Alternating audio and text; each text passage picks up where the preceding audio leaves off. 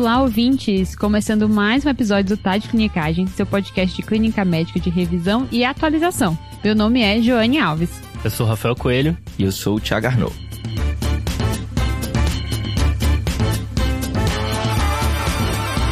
De volta, hein, Thiago? Seja é, mais uma vez. Valeu, galera. Bom que hoje o Thiago vai participar de um caso clínico, né? Uma participação diferente agora, né, Thiago? Isso aí, da outra vez foi um, um podcast mesmo, dessa vez a gente vai fazer um raciocínio aí, uma clinicagem diferente. Da outra vez foi uh, um tema, né? Acho que foi síndrome de abstinência alcoólica. Isso aí. E, Joane, tivemos aí o mundo hoje foi abalado. A gente perdeu a nossa rainha Elizabeth, é? Exatamente, Rafa. Estávamos aqui conversando, fofocando. O Rafa sabe tudo sobre a coroa, tá, pessoal?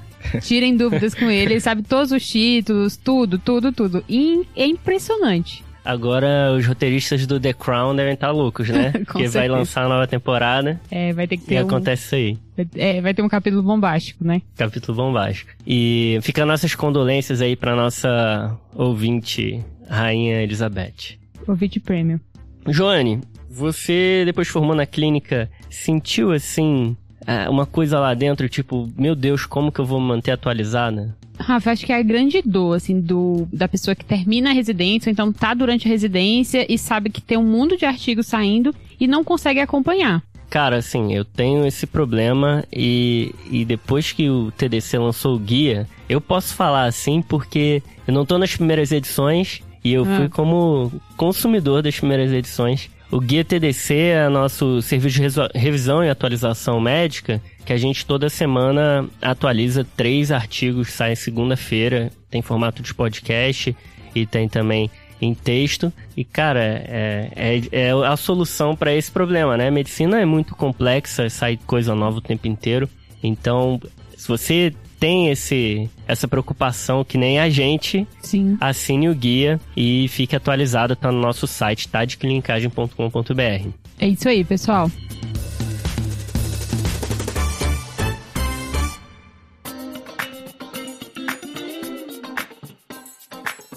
Vamos começar o episódio, Jô? Foi você que começou, então isso significa que você que vai apresentar, né? Isso. Nós temos um caso clínico de síndrome consumptiva. O interessante no caso clínico é que à medida que a gente vai saltando as alíquotas, né, de informações, vocês que estão ouvindo a gente também pausem o episódio, pensem nas possibilidades, no que seria importante, né, perguntar ou exames complementares quando a gente chegar nesse ponto para fazer um raciocínio junto conosco. Boa. O importante aqui, João, é o caminho até o diagnóstico, né? São os esquemas que a gente tenta lançar no meio do caminho. Cada um tem um esquema para uma queixa diferente. A gente aqui propõe alguns nos nossos episódios. E não necessariamente o diagnóstico vai ser o importante aqui, vai ser o caminho. Exato. Então, podemos ir? Vamos lá, tô pegando aqui meu. Hoje é o bloco de notas aqui no computador. Tá preparado, ouvi, Ouvirem aí uma preparado, digitação vamos lá, no galera. fundo. vamos lá. Nós temos um homem de 66 anos de idade, natural e procedente de São Paulo, divorciado, tem ensino superior completo e que procurou atendimento médico porque ele começou a ter uma alteração laboratorial, foi o motivo de, do encaminhamento, que foi hipercalcemia.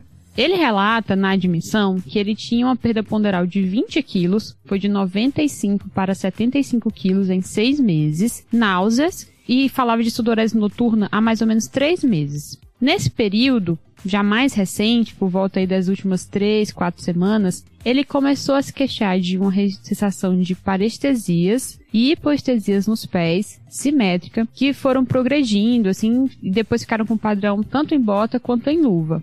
Por fim, ele também se queixava, já no momento da admissão, de que há cinco dias antes começou uma paralisia facial, com uma certa dificuldade para falar, e essa hipostesia estava tão mais evidente que ele estava com dificuldade para deambular. De antecedentes, ele tinha hipertensão e essa hipertensão tinha um diagnóstico recente, seis meses. Tinha gota e hipotireoidismo. De cirurgias prévias, apenas uma correção de hernia de ato e uma cirurgia para prisôvico de Barrett, que foi em 2012, e de medicações de uso contínuo, levotiroxina 50 microgramas dia, losartana 100 miligramas dia e alopurinol 100 miligramas dia. Jô, então a gente tem alguns sintomas guias aqui, né? O nosso episódio é de perda ponderal, né, síndrome consumptiva e vale a pena a gente conversar sobre esse assunto, mas é um sintoma guia que ele é pouco guia, né? Sim. Então, o grande segredo na, na síndrome consumptiva é a gente entender quais são as causas mais comuns para o contexto do nosso paciente e a gente perguntar na história e procurar no exame físico outros achados que possam guiar a gente e estreitar nosso leque diagnóstico. Esse paciente ele já vem com alguns, né? Hipercalcemia, tem essas parestesias e hipostesias na, nos membros inferiores, tem essa paralisia facial. Então, a gente tem aqui uma constelação de sintomas que daria para a gente ir em outros caminhos. Como esse episódio é de perda ponderal, a gente pode seguir por esse, né? Mas lembrando que ele é, não é nada específico. Muitas coisas dão perda ponderal. E aí o primeiro passo na perda ponderal é a gente definir o que, que é uma perda ponderal significativa, né, Tiago? Então, pessoal, quando a gente fala de perda ponderal significativa, não tem muito consenso na literatura, mas o mais aceito é uma perda assim de 5% ou mais do peso corporal ao longo de 6 a 12 meses né? Você pode ver outras definições, mas essa é a mais utilizada. O que a, literatura tenta fazer é padronizar, né?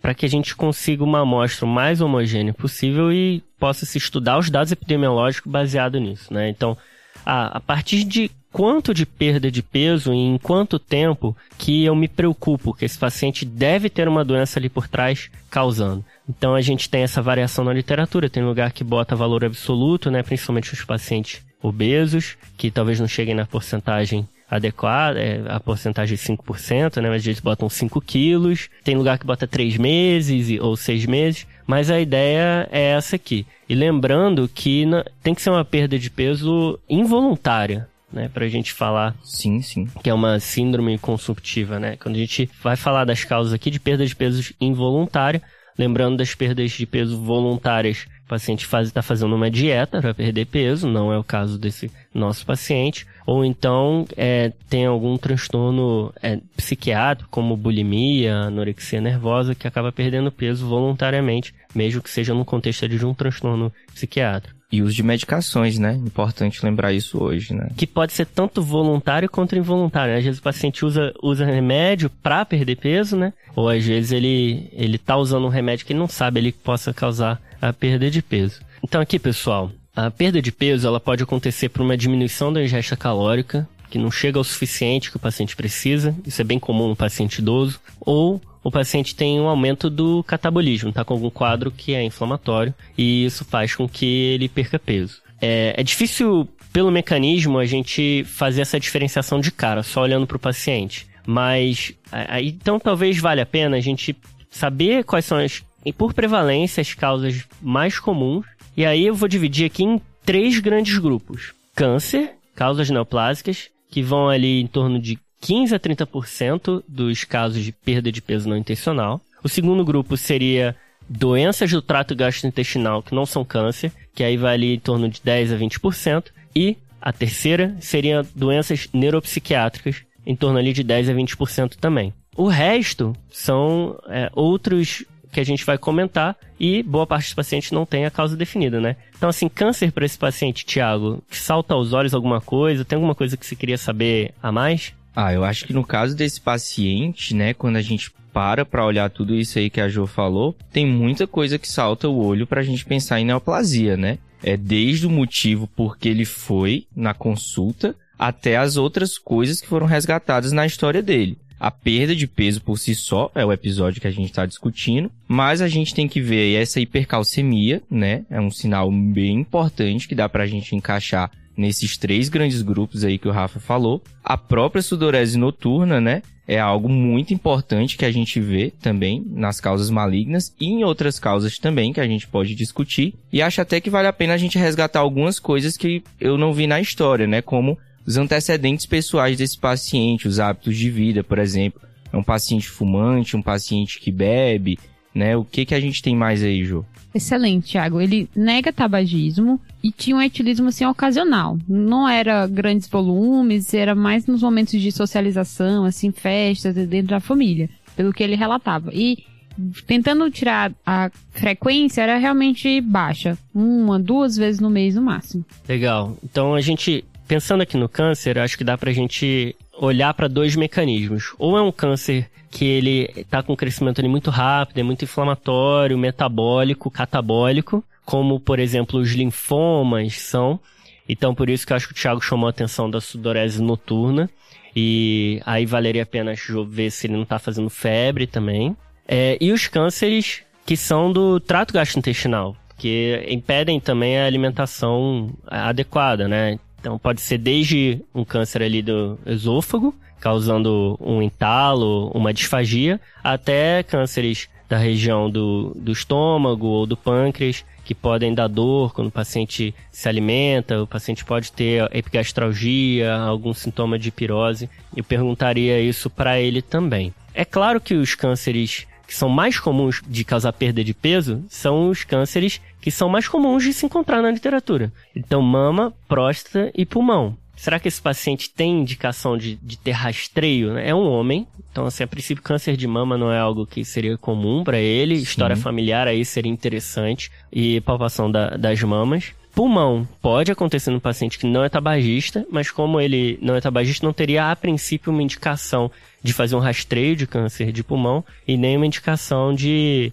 é, da gente fazer a tomografia que não tem ainda nenhum sinal localizatório pensando em câncer de pulmão. E o, o outro câncer que é o câncer de próstata, aí sim, né? 66 anos, dá para pensar nisso. E aí acho que o toque retal seria bem indicado nesse, nesse primeiro exame físico dele. É, assim, é um paciente que vem com náuseas, né? Então, sintomas relacionados ao trato gastrointestinal sempre são importantes de você perguntar, né? E ir atrás. É um paciente idoso de 66 anos e tudo bem, né? Voltando um pouco até para o câncer, né? Um paciente que está na idade, por exemplo, do câncer coloretal. Então, você fazer um, uma pergunta, um recordatório sobre o hábito intestinal, né? Ou até mesmo sobre é o hábito da alimentação. É um paciente que fica mais idoso, então tenho que perguntar Boa. um pouco sobre isso, tentar entender essa parte. É, legal que você lembrou do câncer coloretal aí, né? Porque existe uma grande dúvida, ah, o paciente está perdendo peso, como que eu vou investigar câncer? Nesse caso aqui, a gente tem hipercalcemia, a gente tem sudorese noturna, a gente pensa em alguns cânceres aqui, né? Eu tô pensando aqui em câncer hematológico, tô pensando aqui em linfoma. Então eu tenho alguma coisa que me guie. O paciente que não tem sinal localizatório, tem só perda ponderal, o que a literatura costuma falar é que a gente deve atualizar os rastreios. E aí foi muito bem lembrado, você falou aí do colo retal, porque esse paciente com 66 anos definitivamente tem indicação de fazer uma colonoscopia. Agora a gente aqui vai ter que avaliar se é o momento agora de fazer ou não. Como ele tem muitos outros achados, acho que talvez esse exame fique caso a gente não encontre o motivo de outras, em outras vias, né? Primeira impressão que eu tenho aqui, até porque é um exame ruim de fazer, né? É difícil, tem que internar tudo mais, preparo. Então acho que teriam outros exames que viriam antes do, da colonoscopia. Acho que outra coisa que vale a pena a gente ficar bem atento é que ele já tinha uma lesão pré-neoplásica, né? Tem esse histórico aí do esôfago de Barrett, né? Barrett, Barret, é, Barret ou Barret, é, Ninguém sabe. tinha um professor... É francês ou... Ah, não, tinha um professor que ele corrigia todo mundo, só falava Barret. Cara, me corrigiram uma vez doença de BC. Hum. Que é tipo Berset, um negócio assim. Meu Deus. E aí, eu continuo falando BC. Sim, todo mundo vai te entender desse jeito. Aqui, pelo menos, né? Legal que você falou isso, né, Thiago? O esôfago de Barrett, ele é uma lesão pré-neoplásica para o câncer de esôfago, obviamente, e vale a pena a gente perguntar de disfagia, né, Jô? Uhum. Se ele tem disfagia ou não. E aí, se, como é que tá essa ingesta dele, se ele tá com o ganho calórico aí diário adequado, a ingesta calórica diária. Indo para a segunda é, gaveta aí, segundo grupo de doenças do trato gastrointestinal não neoplásicas. Aqui ele só tem náusea, né, Thiago? É, ele não tem nenhum outro grande sintoma, assim, para guiar a gente. É, e no recordatório, aparentemente, também não. Mas, assim, causas que valem a pena ser lembradas do trato gastrointestinal que podem causar isso, né? É, as doenças inflamatórias intestinais, bem importante da gente lembrar mas também outras doenças comuns que podem fazer o paciente reduzir a ingesta, né? Por exemplo, uma doença ulcerosa péptica, ou até mesmo uma doença do refluxo gastroesofágico, que o paciente vai estar tá perdendo peso porque ele não está se alimentando adequadamente, né? Boa. E aqui a gente está falando de um idoso, né? Então, vale a pena a gente entender quem é esse idoso, se ele é um idoso frágil ou não. Ele sendo um idoso frágil, o que, que eu quero dizer com isso? Um idoso vulnerável aos insultos que as doenças trazem, né? É, o processo de envelhecimento, ele faz isso. Alguns insultos que são causados por doenças não seriam clinicamente significativos nos jovens, tornam clinicamente significativos no idoso que é frágil. Por que, que eu estou falando isso? As causas gastrointestinais, eu gosto de pensar da boca até o ânus, que nem você, você foi pro, pro cólon, né? Intestino e cólon. Da boca, a gente tem as causas orais, a dentição, periodontite, problemas orais, inclusive que envolvem tanto a parte é, da, de, da mastigação quanto também da digeusia, né, do paladar, que no idoso isso faz diferença, até a parte da deglutição ali, então se tem alguma disfagia alta, que poderia indicar algum quadro ali neurológico, e iria descendo, você já falou do estômago, doença cirrose péptica, pirose, passando ali por pâncreas, então pensar em má absorção, e aí a má absorção não é só a pancreatite crônica que faz isso, mas também a doença celíaca, tem outras doenças que podem fazer isso e a doença inflamatória intestinal. Então, assim, se eu fosse escolher para avaliar nesse homem de 66 anos, tá muito florido esse caso, né? Tem hipercalcemia, tem um monte de coisa. Mas vale a pena sempre no idoso ver se não existe uma causa a mais que possa estar levando a essa manifestação clínica, que as doenças, os síndromes dos idosos costumam ser multifatoriais. Então, olhar a dentição, olhar a boca e perguntar para ele se ele tem dor abdominal, se ele tem diarreia, que seriam sinais tanto de má absorção quanto de doença inflamatória intestinal. Lembrando que doença inflamatória intestinal pode aparecer no idoso, né? Tem essa, às vezes essa esse pico bimodal, pico bimodal. Né? Tem alguma coisa nesse sentido, Jô, assim? No interrogatório por órgãos e aparelhos, ele referia constipação há quatro meses, mas negava qualquer outra alteração ao abdominal, diarreia, dor, aumento do volume ou sangramento, seja hematêmese ou melena. E de respiratório, ele negava também qualquer sintoma. Dispneia, tosse, dor, dor torácica. Tinha febre, Jô? Não tinha febre. Beleza, a gente falou dos, das duas causas mais comuns, aí vamos para o terceiro, então, grupo, que seriam as causas neuropsiquiátricas, Lembrando que todo idoso tem que ser avaliado para depressão, né? Naquela mesma ideia, vou repetir, da gente ver se não tem algo a mais ali somando a isso tudo que ele está tendo. A impressão que dá é que essa hipercalcemia, essa perda de peso, a sudorese, as parestesias e a paralisia facial são tudo causado pela mesma doença, né? Acho que vale deixar claro que o pensamento é esse. Mas a gente tem que avaliar esses, esse, o plus a mais aí do, no idoso. E aí, doença neuropsiquiátrica, depressão e demência. Se esse idoso nunca teve alteração cognitiva, aí tá fora a hipótese disso estar tá contribuindo para essa perda de peso dele, né? E aí, saindo desses três grandes grupos aqui, né, a gente pode falar de mais cinco outros grupos, né, que seriam as causas reumatológicas, as causas endocrinológicas, as doenças crônicas avançadas, as doenças infecciosas crônicas e o uso de medicamentos. Perfeito, né? Eu acho que é quando a gente lembra de todas essas causas, a gente vai ter assim quadros clínicos bem delimitados de cada uma dessas chaves, né? Então, quando você lembra das endocrinopatias, por exemplo, o hipertireoidismo, né, o diabetes mellitus, então assim, são quadros que você vai conseguir delimitar bem. Por que, que o indivíduo está perdendo peso? Né? Você vai entender a fisiopatologia da doença naquele contexto. As doenças infecciosas. falando aí, desculpa, desculpa, te interromper, mas falando sobre a, a endocrinológica, né? Uma pergunta chave é se o paciente tem apetite ou não. Uma coisa que pode te ajudar é o nutricionista que o nutricionista avaliando e vendo, ó, ele tá fazendo o consumo calórico adequado para ele e mesmo assim tá perdendo peso, pensar em causas endocrinológicas, né? O diabetes compensado e o hipertiroidismo. Sim, geralmente que... o apetite vai estar tá preservado, né, nessas causas. Aí a gente vai pedir glicemia, TSH. Perfeito. Acho que das doenças infecciosas, convém muito a gente lembrar aqui no nosso contexto da tuberculose, né? Nosso paciente até tinha sudorese. Não estou dizendo que é, que é a causa, né? Mas é assim, é algo que a gente sempre tem que lembrar, né? Das causas de perda de peso, tuberculose. Né? O HIV é muito lembrado, mas o HIV por si só não costuma dar perda de peso, né? Você vai ter no contexto já de fase avançada da doença com as infecções secundárias. É. E aí é, vem as causas reumatológicas. É bem importante da gente lembrar aí arterite de células gigantes no paciente idoso, né? às vezes ele se manifesta com perda de peso, lembrar da claudicação de mandíbula. O paciente não vai conseguir comer. E tem febre, pode ter cefaleia, às vezes vem junto da polimialgia reumática, que aí o paciente tem bastante dor na, na região ali de... Das cinturas, é, das né? cinturas, Das cinturas, é. Tanto ombros quanto quadris. E aí, só lembrando da hepatite. Hepatite não é uma grande causa, né, de perda de peso, assim. Mas hepatite, eu olhei essa parestesia, essa hipostesia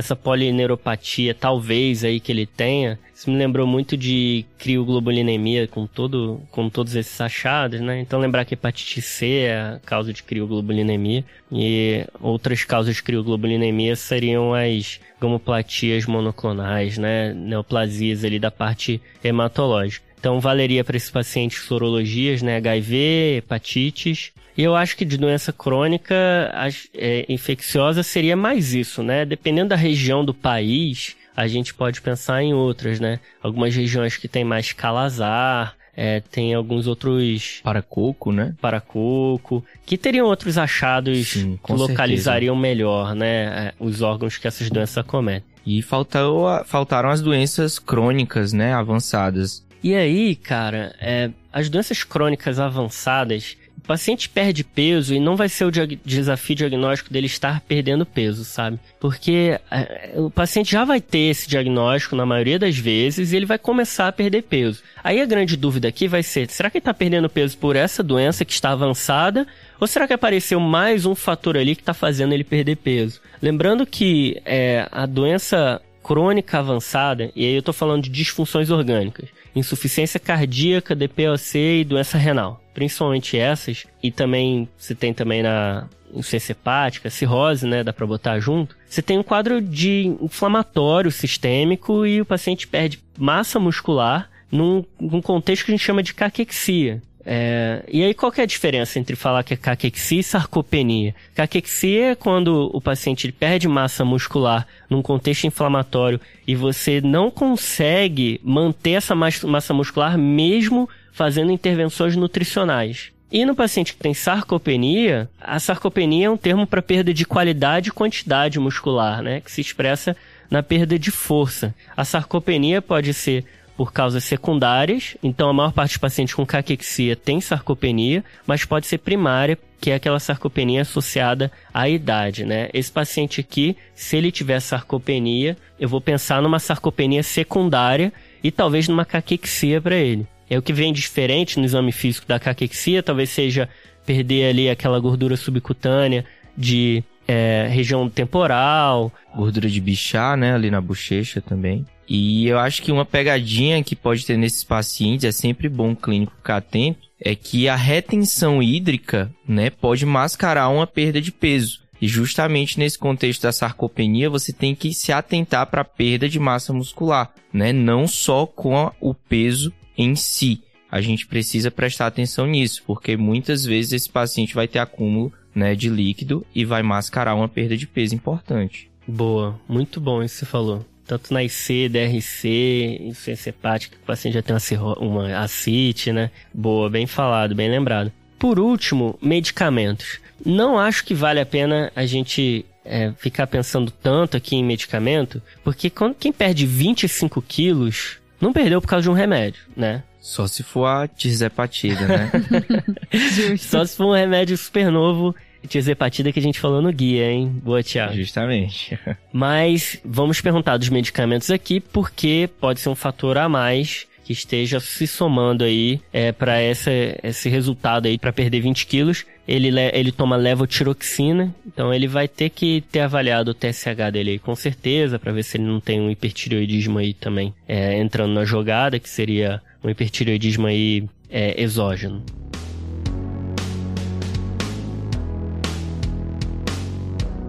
Dados adicionais só do interrogatório é que o paciente tinha uma artralgia simétrica em tornozelos, que era intermitente, se não era uma coisa que ele ativamente contava. Então foi bem questionado, procurado. E negava alopécia, úlceras orais, alterações à língua, tá? Como dados adicionais. O exame físico da admissão, ele estava com a pressão de 130 por 90, frequência cardíaca de 100, frequência respiratória de 18, saturando 98% em ar ambiente e uma temperatura axilar de 36 graus. Tô tudo normal, né? Tudo bem, tudo normal. Sinais vitais, tudo normal. Uma coisa que a gente não comentou no exame físico, né, é que o paciente ele pode ter achados da doença, né, que está causando todos os sintomas, mas ele pode ter achados de desnutrição. Se tiver desnutrição e está perdendo peso, ele pode ter hipovitaminoses que vão levar a outros achados. É, quelite angular, língua despapilada, isso tudo valeria a pena dar uma olhada para ver qual seria o estado nutricional dele e até guiar exames que a gente faria depois para ver deficiências nutricionais. Não tinha, Rafa, nenhum desses achados, tá? Não tinha quelite, não tinha alteração de papilo. Do exame físico, o que temos de alterado é que ele tinha um linfonodo axilar palpável à direita, móvel, fibroelástico, indolor de aproximadamente 2 centímetros, e um outro linfonodo em cadeia cervical direita, também de 2 centímetros, com as mesmas características do linfonodo axilar. O restante do exame físico era normal, exceto o neurológico, que tinha uma paralisia facial periférica à direita, reflexo osteotendinoso abolidos globalmente, sensibilidade superficial com hipoestesia em bota e em luva, a marcha tinha uma base alargada, mas sem queda para um lado preferencial, e a força era não estava bem descrita, parecia ser globalmente reduzida, tá? Beleza. É, Ju, você tá ferrou a gente aqui, Tiago. Difícil, hein? Pô, esse caso é difícil. Mas vamos tentar organizar aqui, manter a tranquilidade e tentar organizar aqui. É um homem.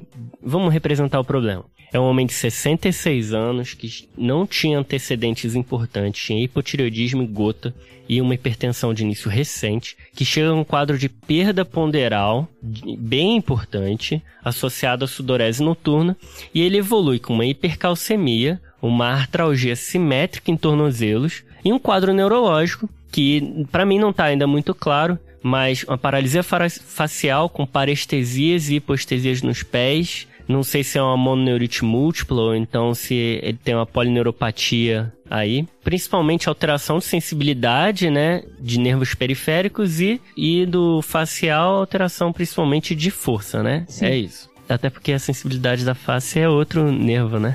Então, mas beleza. Então, além da gente chamar o neurologista para caracterizar melhor essa história aí neurológica, Thiago, o que, que você achou desse caso aí? Difícil, né? A gente já disse essa parte. Mas quando a gente tenta juntar tudo, a gente pega um paciente que tem a perda de peso, tema do nosso episódio, uma sudorese noturna e o que levou ele para o ambulatório, a hipercalcemia. A gente para para pensar bem, dois desses três aí são sintomas B, né? Que dá para a gente encaixar naquela nossa primeira gaveta de conhecimento. As doenças neoplásicas, muitas delas vão vir com esses sintomas e algumas delas podem ter, né, a hipercalcemia como um quadro importante, né, como uma complicação importante é desse processo de adoecimento. E aí a gente pode tentar encaixar nas nossas gavetas de conhecimento, seja na parte da malignidade ou em alguma outra mais pontual que pode ter esse caso também. Interessante isso, Thiago, que você tá agora está falando para o nosso ouvinte que como síndrome consumptiva é uma síndrome que é difícil, porque tem muitos diagnósticos dentro dela, então agora a gente está tentando associar síndromes para tentar seguir uma linha de raciocínio e pensar em diagnósticos mais específicos para o caso. É mais ou menos aquela história, aquele diagrama de Venn, né? Que são um monte de círculos e onde tem as interseções, você vai encontrar o diagnóstico.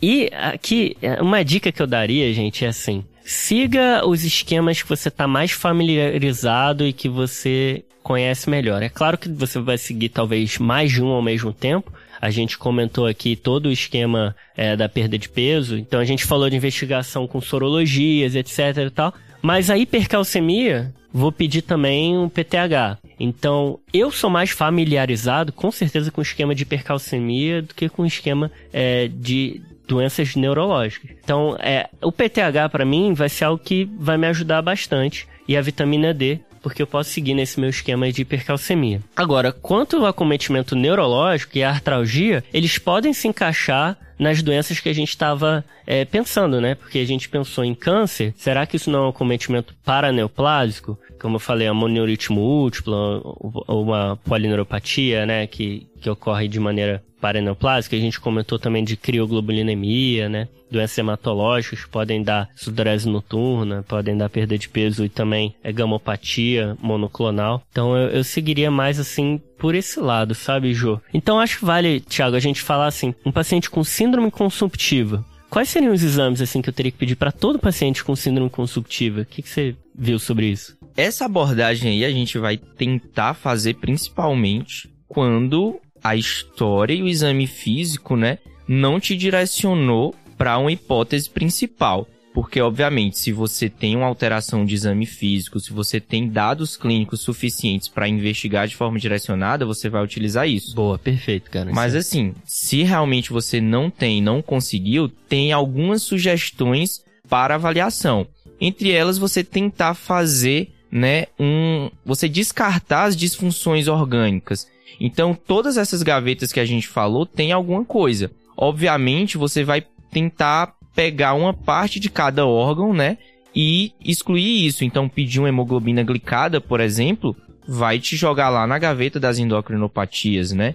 Um PCR, um VHS pode te dar algum indício se esse paciente tem um quadro inflamatório. Uma pesquisa de sangue oculto nas fezes, né, também. A gente falou do rastreio do screening das neoplasias de acordo com a faixa etária e o grupo etário. Isso é extremamente importante também você vê a função hepática do seu paciente, né? Ver como é que tá a função pulmonar, ver como é que tá a função cardíaca, tudo isso pode te dar algum indício. E se algum desses exames vier alterado, você pode direcionar a sua investigação, né? É, acho que importante nesse momento é tentar não atirar para todo lado, gastar exame desnecessariamente e às vezes até expor o seu paciente a procedimentos que vão ser desnecessários. Boa.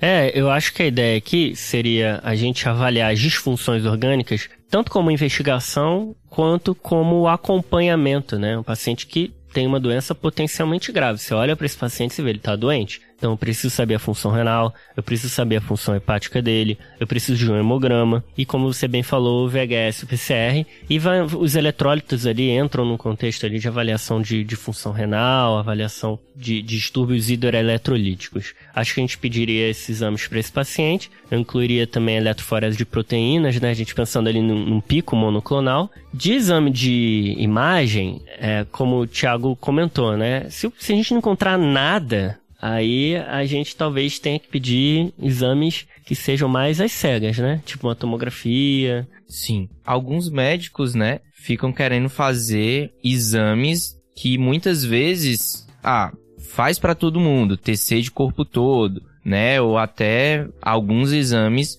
mais elaborados, como um PET scan, por exemplo, tem gente que já vai atirando assim a bala de canhão para matar a formiga. Boa. Mas a gente tem que ter um cuidado maior. A gente tem que lembrar do que, que o nosso paciente tinha, né? Então, a linfonodomegalia, por exemplo, ele tinha dois linfonodos, características benignas, mas um tamanho ali que já preocupa, né? Por quê? Porque nosso doente tem sintoma, ele vem num processo de adoecimento, são dois centímetros, mesmo sendo fibroelástico, móvel, não, não estando aderido. Então, já liga o nosso alerta para o câncer. Ok, de onde? Não sei. Será que é câncer? Também não sei. Mas a gente não poderia deixar passar. Então, eu acho que no mínimo, no mínimo, né, uma radiografia de tórax, talvez um ultrassom de abdômen. Se eu tiver alguma suspeita maior ou tiver a disponibilidade no meu serviço, a gente também precisa lembrar disso, né? Não é todo canto que vai ter. As tomografias, acho que coloca bem também uma tomografia de tórax, de abdômen e pelve, acho que com contraste, né? Iria bem para a gente pesquisar até mesmo algumas outras linfonodomegalias que não seriam vistas no exame físico, por exemplo alguma tipo, alteração. Do mediastino ali, né? Perfeito. Retroperitoneal,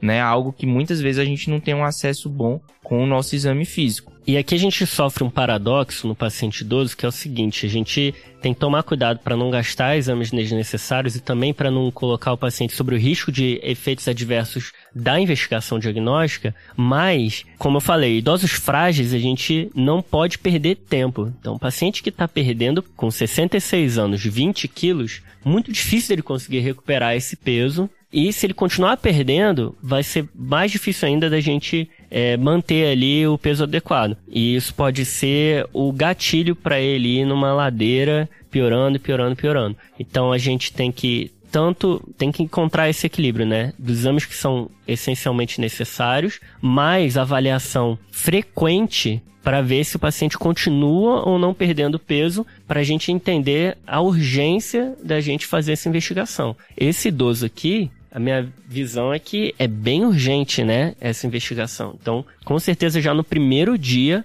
valeria a pena a tomografia para ele, na minha opinião. E aí, como o Thiago falou, né, avaliar cabeça, pescoço, tórax, abdômen e pelve. Beleza, pessoal. Então, os exames complementares. A gente tem uma hemoglobina de 13.4, com VCM e HCM normais, leucócito de 9.800 com diferencial normal e plaquetas de 445 mil. Tinha a creatina de 3.22, a basal, que era de mais ou menos um ano e meio antes, era 0.79. Tinha ureia de 110, Pediram TSH para ver se podia ter alguma descompensação, tava 2.1. Vitamina D de 14.5, PTH de 7 e os eletrólitos mostravam sódio e potássio normais, cálcio iônico de 7.04, esse da admissão, né? Com fósforo de 5.7, magnésio e cloro normais. Tinha albumina de 3,5, com restante de laboratório sem nenhuma alteração. Sorologias para hepatites, HIV e sífilis não reagentes, inclusive não tinha sido vacinado para hepatite B. Ele tinha radiografia de tórax que mostrava um infiltrado pulmonar retículo nodular difuso bilateral. E por conta dessa urgência de investigação, foram realizadas as TCs cervical, tórax, abdômen e pélvico. Elas mostraram diversos linfonodos aumentados em cadeias supraclaviculares, axilares, cervicais, abdominais, peripancreáticos, periaórticos, interaortocavais, no hepático, portocava, em tudo que era lugar. Mas o que chamava atenção eram a tomografia de tórax, que tinham micronódulos perilinfáticos, predominando nos campos pulmonares superiores, linfonodomegalias nas cadeias mediastinais e lares bilateralmente, medindo de 3.2 por 2.2 centímetros. Essa maior era subcarinal. E a eletroforese de proteínas mostrava uma gamopatia policlonal. Então, Jô, com esses exames que a gente tem, né, a tomografia mostrou pra gente linfonodo em todo canto do corpo, né?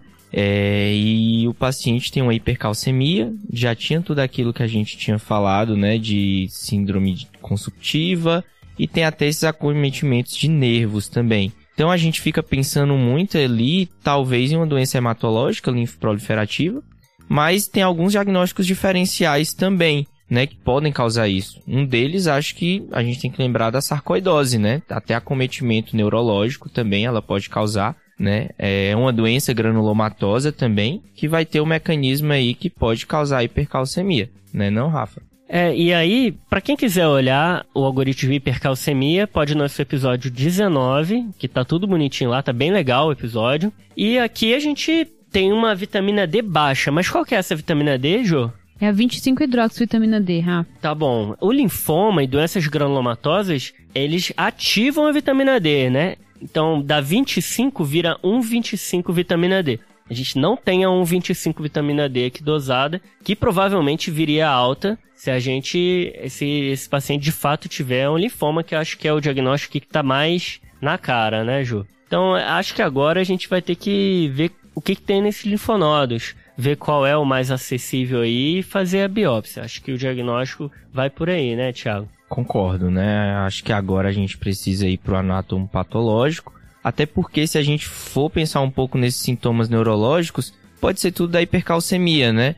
É, nem sempre a gente vai conseguir explicar tudo, né, vindo lá do diagnóstico inicial. Então, acho que está na hora da gente partir para a biópsia. Beleza, pessoal. Fez uma, uma biópsia inicial desse linfonodo axilar, que ela não conseguiu ser muito. fechar muito o martelo, mas era um granuloma não caseoso. Hum, tá. Só que como chamavam muita atenção os achados linfonodos torácicos, principalmente pela localização, porque eram ali lares e tinham subcarinal, foi proposto uma biópsia transbrônquica e essa biópsia encontrou o mesmo achado. Processo inflamatório crônico granulomatoso não caseoso, sem sinais de malignidade, com pesquisa de BA e fungo negativa, e o laudo do patologista falou que era muito forte, muito sugestiva a hipótese clínica de sarcoidose. Então, o nosso paciente ficou com essa possibilidade de sarcoidose. E aí, qual foi a explicação, como é que foi desenrolar da, da questão neurológica dele? À medida que a hipercalcemia foi melhorando, os sintomas neurológicos também melhoraram. A neurologia avaliou o caso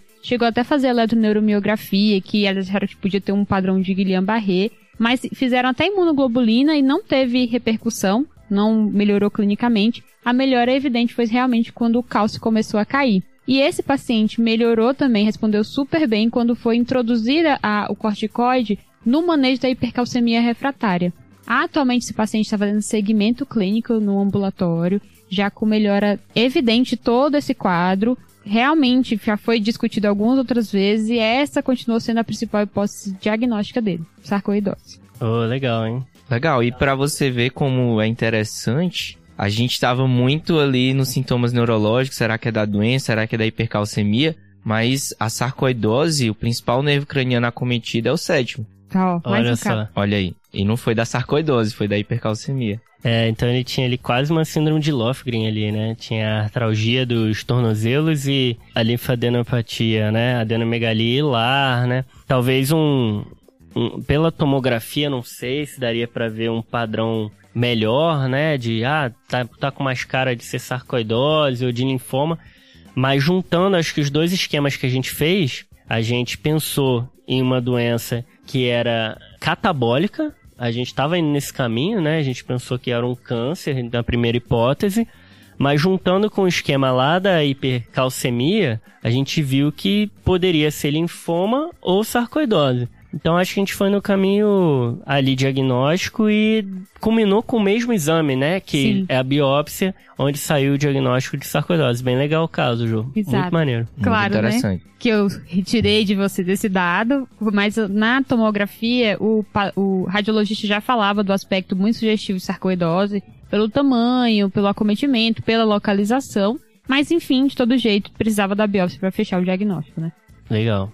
Pô, Jô, então assim, um caso bem legal, viu? Assim, uma etiologia diferente, que a gente Sim. não tá tão acostumado. E só pra gente tentar situar um pouco o nosso ouvinte, né, naquelas gavetas de conhecimento que a gente colocou lá no início, realmente a sarcoidose não vai se encaixar em nenhuma delas, né? É uma doença que, quando você vai ver em diversas outras síndromes que ela é colocada, sempre ela tá muito ali como uma miscelânea. Porque ela realmente, assim, ela pode fazer um. pode mimetizar muitas coisas. Ela tem muitas manifestações. Você vê aí que ela tinha artralgia, podia encaixar na reumatológica, tinha essas linfonodomegalias, essa perda de peso, sudorese, que eu podia encaixar também ali na causa da malignidade, ou até mesmo na causa infecciosa. Um paciente com linfonodomegalia, sudorese, né, pode ser um doente que tenha sintoma B por conta de uma tuberculose, por exemplo. Então, assim, ele vai encaixar em várias das nossas gavetas de conhecimento. E elas servem justamente para guiar a gente.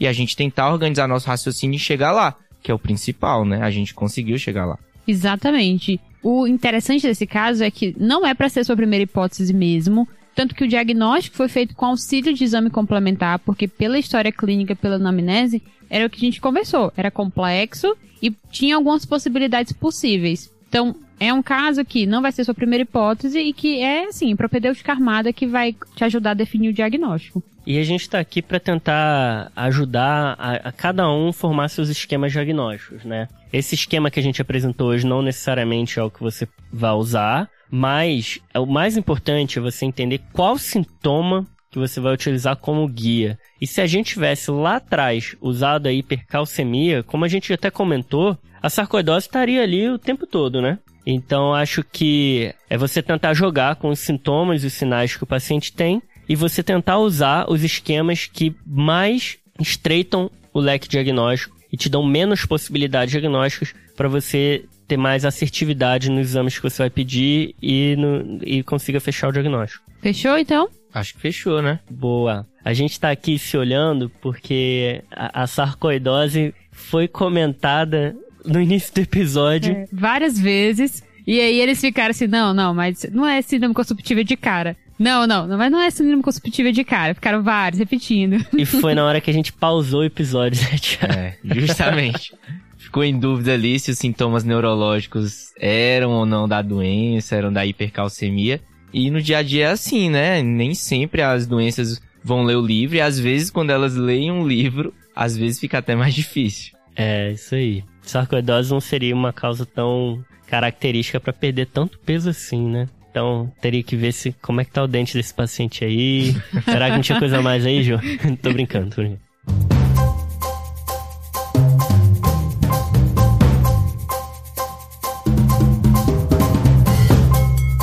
Vamos pros salves? Vamos pros salves. E como é de costume, né, o convidado, que o Thiago já é mais que do que do convidado da casa, né? Mas ele vai começar mandando o salve dele. Fala galera, meu salve de hoje vai pro pessoal lá da minha universidade, da minha querida turma 2019, né? Principalmente aí o pessoal que tá fazendo clínica, então Taizinha, Daniel, Andresa, Tassila, né? Mas todos os outros também que eu lembro com muito carinho, tá certo? Então lembrar aí do Levi, do Cello, da Vitória, né? É, todo esse pessoal aí da minha querida turma, tá? Não esquece e... de ninguém não, hein? Não, tô esquecendo não. É, lembrando dos principais aí, né? A galera que tá mais ligada na clínica, mas tem outros que já estão mais pertinho aqui, né? Fazendo residência também em São Paulo estão aí pela neurologia, o Vitinho, né? É, e outros aí, cirurgia não vou comentar, não. eu nem sabia que tinha tanta gente aí que ah, via gente. Tem, tem muito cearense. Tem muito cearense, só gente querida aí, viu que o Thiago falou? Você conhece, Jô? Uma, um é. galera aí. Que, né, um abraço, galera. É, um abraço. é pequeno, salve. né? É pequeno nosso mundo lá. um salve, pessoal. Salve.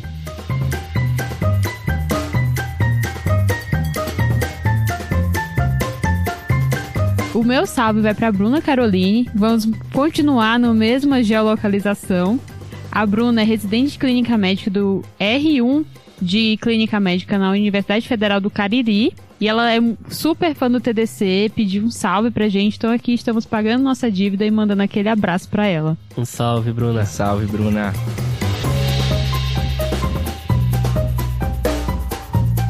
Eu vou dar o um salve pro Ellison Freitas. Ele mandou um e-mail pra gente parabenizando Turma Top por difundir tantas atualizações e fomentar o aprendizado diário da medicina. Legal, cara. Obrigado. Ele falou que é um grande divulgador do nosso podcast, agradecer por isso também, que pega estrada semanalmente para trabalhar no interior ouvindo a gente. Ele é lá de João Câmara, no Rio Grande do Norte. Então, um grande salve para você, Ellison. Um abraço, obrigado. Abraço, salve. Abraço, salve.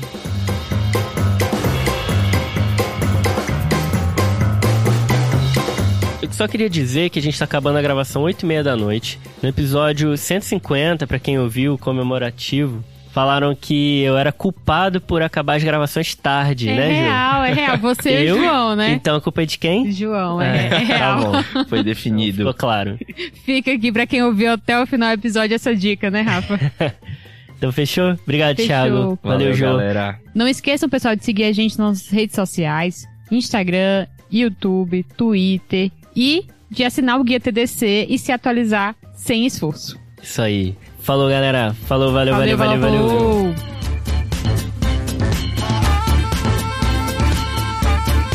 Esse podcast tem como objetivo educação médica. Não utilize como recomendação. Para isso, procure o seu médico.